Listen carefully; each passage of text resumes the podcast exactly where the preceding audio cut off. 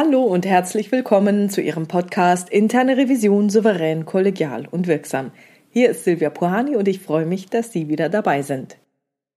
Heute habe ich das Thema Lehren aus der Pandemie. Zu diesem Podcast hat mich wieder einmal ein Zeitungsartikel inspiriert. Er erschien am 22. Januar 2021 in der Süddeutschen Zeitung und heißt Paradoxe Prognosen. Die Autorin Berit Ullmann geht dort der Frage nach, warum viele Länder schlechter und andere erheblich besser durch die erste Welle der Pandemie gekommen sind, als vorab erwartet. Diese Erwartungen basierten auf dem Global Health Security Index, einem Messinstrument aus 140 Fragen in sechs Kategorien mit 34 Indikatoren und 85 Subindikatoren. Das ist nicht irgendein Index. Der Global Health Security Index kam im Oktober 2019 heraus und wurde von 21 Experten, unter anderem auch von denen der John Hopkins Universität, entwickelt.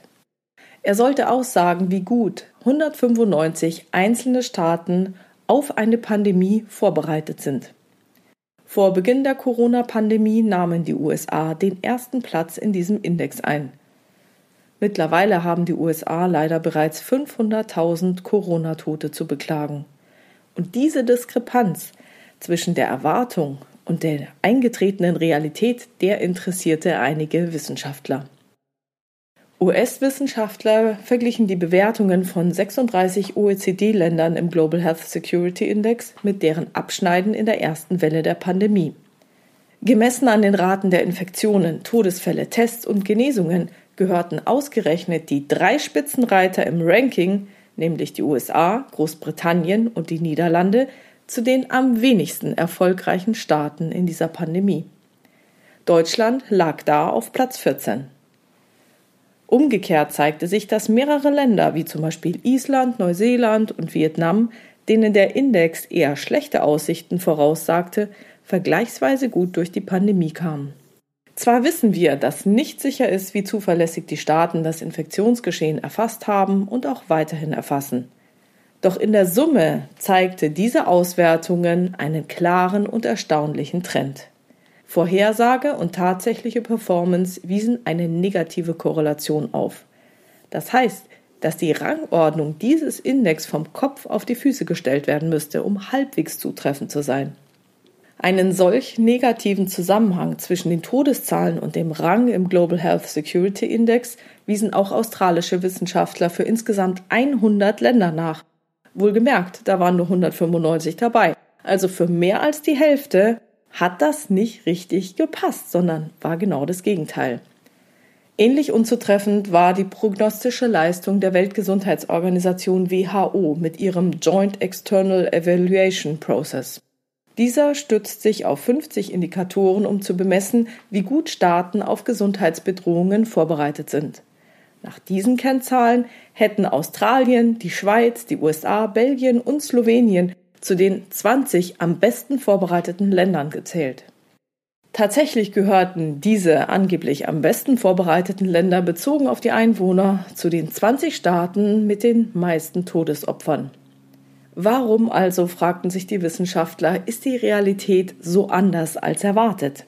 Sie bekamen heraus, dass vor allem folgende zwei Faktoren darüber entscheiden, wie die Pandemie bewältigt wird.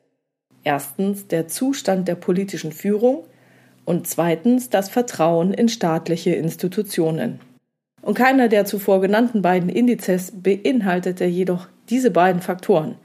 Die Diskrepanzen resultierten aber auch aus anderen Dingen, zum Beispiel, dass wieder allen Befürchtungen viele ärmere Staaten wie zum Beispiel Vietnam die erste Welle der Pandemie relativ gut bewältigten. Forscher aus Großbritannien und Bangladesch vermuten, dass diese Länder weniger alte und chronisch kranke Menschen, dafür aber viele Erfahrungen mit Infektionskrankheiten gesammelt hatten und vor allem mit deren verheerenden Folgen. Reichere Länder könnten dagegen stärker mit Kompetenzwirrwarr zu kämpfen haben. Das kennen wir auch aus unseren Prüfungen. Dort gibt es dann widerstreitende Interessen der wichtigsten Akteure und dann wird eben am Ende die Verantwortung nicht schnell genug übernommen. Ich erinnere mich da in Deutschland daran, na, wer zahlt denn die Tests? Macht es die Krankenkasse? Kommt da was vom Bund? Das alles sind Themen, die geklärt werden müssen. Ein von der WHO eingesetztes Expertengremium bilanzierte Folgendes. Die aktuellen Maßzahlen berücksichtigen eher, ob es überhaupt institutionalisierte Regelungen gibt und nicht so sehr, wie gut sie in der Praxis umgesetzt werden. Auch dieses Global Preparedness Monitoring Board kam zu dem Schluss, dass die Kenngrößen zur Pandemievorsorge nicht aussagekräftig sind, ohne allerdings einzelne Kennzahlen zu nennen. Es kritisierte, dass es kein adäquates Verständnis davon gebe, wie Staaten sich auf eine Pandemie vorbereiten sollten. Dieses Versagen der wichtigsten Bewertungen ist mehr als ein Kuriosum, denn beide Indizes haben das erklärte Ziel, Schwächen aufzuzeigen, um den Ländern zu gezielter Vorsorge für den Ernstfall zu verhelfen. Wie wir wissen, funktioniert das aber nicht, wenn die größten Schwachstellen nicht in diesem Index berücksichtigt wurden. Die Erfinder des Global Health Security Index kündigten bereits an, Lehren aus der Corona-Pandemie zu ziehen und künftig weitere Indikatoren anzuwenden. Darunter die Leistung der politischen Führung, das Vertrauen in die Regierung, der Zusammenhalt im Land, das Ausmaß von Desinformation sowie die Kapazitäten zur Kontaktnachverfolgung. Zugleich wiesen sie darauf hin, dass ihr Index in einem Punkt absolut recht hatte – kein Land war ausreichend auf eine Pandemie vorbereitet. So wenn Sie sich das jetzt so durch den Kopf gehen lassen, dann werden Sie als erfahrener Revisor sich bestimmt bereits gedacht haben, tja, dass eine reine Systemprüfung ohne eine damit einhergehende Funktionsprüfung nicht viel bringt, das hätten wir Revisoren euch gleich sagen können. Allerdings wäre es für uns Revisoren auch nicht ganz so einfach, hier die Funktionsfähigkeit zu prüfen, weil wenn man keine Pandemie hat, ist es eben schwierig. Aber hierfür gibt es ja das Erfordernis der Notfallübungen. Das heißt, der Notfall wird getestet. Das kennen Sie zum Beispiel aus dem Business Continuity Management. Wenn ich mich in diese Situation hineinversetze und mir vorstelle, ich hätte das Fehlen von Notfallübungen identifiziert und würde diese gegenüber den Revisionspartnern einfordern, ja, dann habe ich schon die Diskussion im Ohr. Ach, eine Pandemie, die gab's doch schon ewig nicht mehr. Das war doch damals die spanische Grippe. Ja, 100 Jahre, passt schon. Da, ach, das haben wir bisher auch nicht gebraucht. Hey, das wird doch nicht passieren. Wir sind doch ein Industrieland. Außerdem zu großer Aufwand, zu hohe Kosten und so weiter und so weiter. Sie merken also schon, welche Nachteile ein System ohne eine Funktionsprüfung hat. Ja, man braucht dann wirklich gute Argumente und sollte eine gewisse Hartnäckigkeit an den Tag legen und auch natürlich ein gewisses kommunikatives Geschick haben, um hier zu einer einvernehmlichen Lösung zu kommen. Liest man übrigens in dem Report des Global Health Security Index aus 2019 nach, werden dort Notfallübungen, also Exercising Response Plans, quantitativ in den Index einbezogen. Deutschland erreichte da 50 von 100 möglichen Punkten. Im Durchschnitt erreichten alle 195 Länder 16,2 Punkte. Dann habe ich noch ein bisschen weiter recherchiert und in Wikipedia Folgendes gefunden. Gemäß Wikipedia habe in Deutschland das gemeinsame Melde- und Lagezentrum von Bund und Ländern in den zwölf Monaten vor dem Abschluss des Berichts keine Übungen durchgeführt. Aber das ist nicht der Grund, weshalb ich diesen Podcast machen wollte. Ich möchte Ihren Blick auf Risiken lenken, die aus impliziten Annahmen entstehen. Angenommen, wir hätten vor Eintritt der Pandemie die Aufgabe gehabt, zu beurteilen, wie gut unser Land auf eine Pandemie vorbereitet gewesen wäre. Dann hätten wir folgende Herausforderung gehabt. Irgendeiner unserer Revisionspartner hätte diesen Global Health Security Index hervorgezogen und gesagt, hey, was wollt ihr denn? Wir liegen weltweit auf Platz 14. Klar, da kann man immer noch was verbessern, aber hey, passt doch schon. Ja, Dazu kann man nicht viel sagen, aber mal ehrlich, hätten Sie angezweifelt, dass ein von 110 anerkannten Wissenschaftlern entwickelter Index Schwächen hat? Ich wahrscheinlich erstmal nicht, so ehrlich muss ich sein. Die haben ihre Vorgehensweise sehr transparent dargelegt. Wer will, kann es auf der Webpage www.ghsindex.org und in dem öffentlich verfügbaren Bericht aus 2019 auf Seite 33 nachlesen. Alles war also schick aufgesetzt. Es wurden Experten einbezogen und befragt, Daten quantitativ erhoben und statistische Tests durchgeführt. Wir hätten also die implizite Annahme gehabt, da waren Profis am Werk, es besteht ein geringes Risiko, dass sie echt nicht wussten, was sie da tun. Also auch ich als Revisorin hätte hier kaum Risiken gesehen. Umso interessanter sind nun aber diese Erkenntnisse aus der ersten Welle der Pandemie.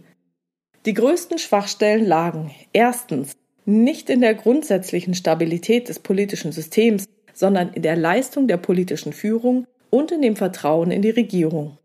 Zweitens, es kommt nicht so sehr auf die Compliance gegenüber internationalen Standards an, sondern auf den Zusammenhalt im Land und das Ausmaß von Desinformation.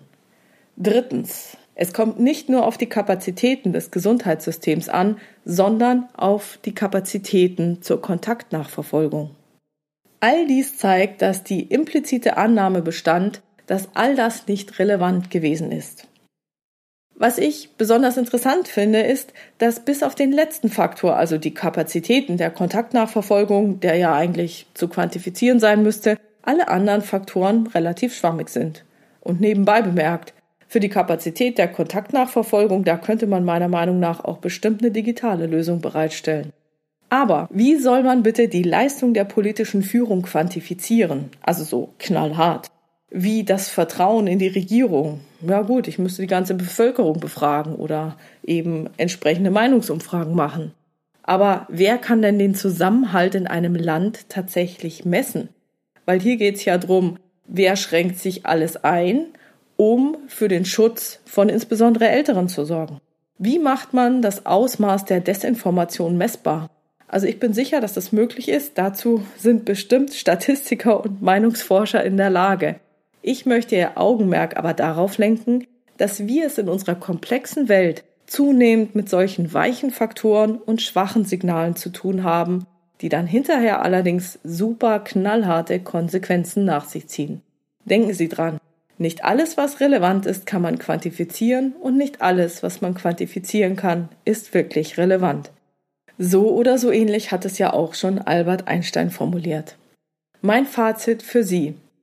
Lassen Sie sich in Ihren Prüfungen nicht von irgendwelchen Experten abschrecken, die was ganz Tolles entwickelt haben. Durchdenken Sie, was man Ihnen vorlegt und was man Ihnen erläutert. Führen Sie keine reine Systemprüfung durch. Mein Lieblingssatz in so einem Auslagerungsbericht bleibt nach wie vor, die Kontrollen würden funktionieren, wenn man sie anwenden würde. Da weiß ich nämlich gar nichts.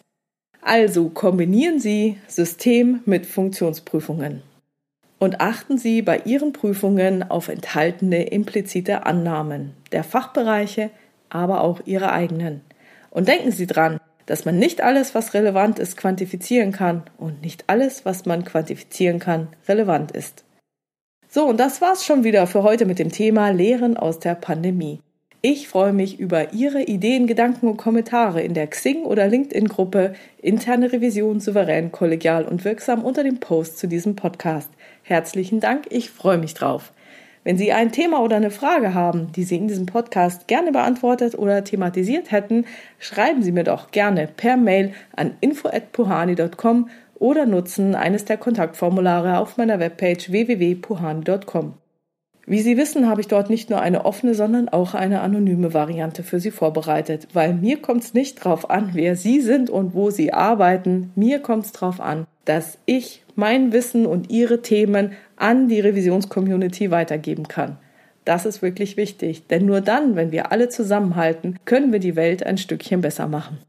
Wenn es Ihnen gefallen hat, dann teilen Sie diesen Podcast gerne unter Ihren Revisionskollegen und äh, vielen Dank für Ihre Bewertungen des Podcasts und Ihre Rückmeldungen. Ich freue mich jedes Mal wieder drüber, wenn ich davon lese.